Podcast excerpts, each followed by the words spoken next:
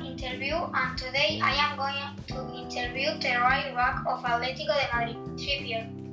Hello, Borja. What kind of do you eat a week? I eat a variety of food, for example, fruit, vegetables, meat, and fish. In which team did you start playing football, and what year did you start playing soccer? I started at Manchester City in 2009. What day you, do you train at, at Atlético de Madrid? I train on Monday, Wednesday, and Friday. How many go- goals have you scored at Atlético de Madrid?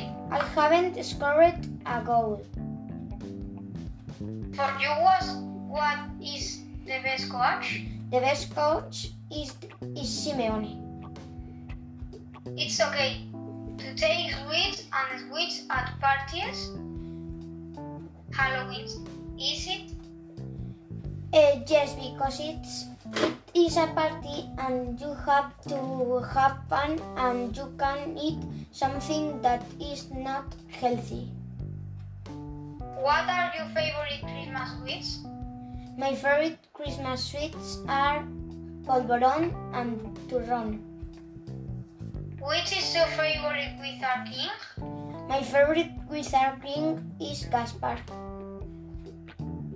You do sports at Christmas? Yes, but not much. Where do you celebrate Christmas? I celebrate Christmas in England. I Bye. hope How you like you like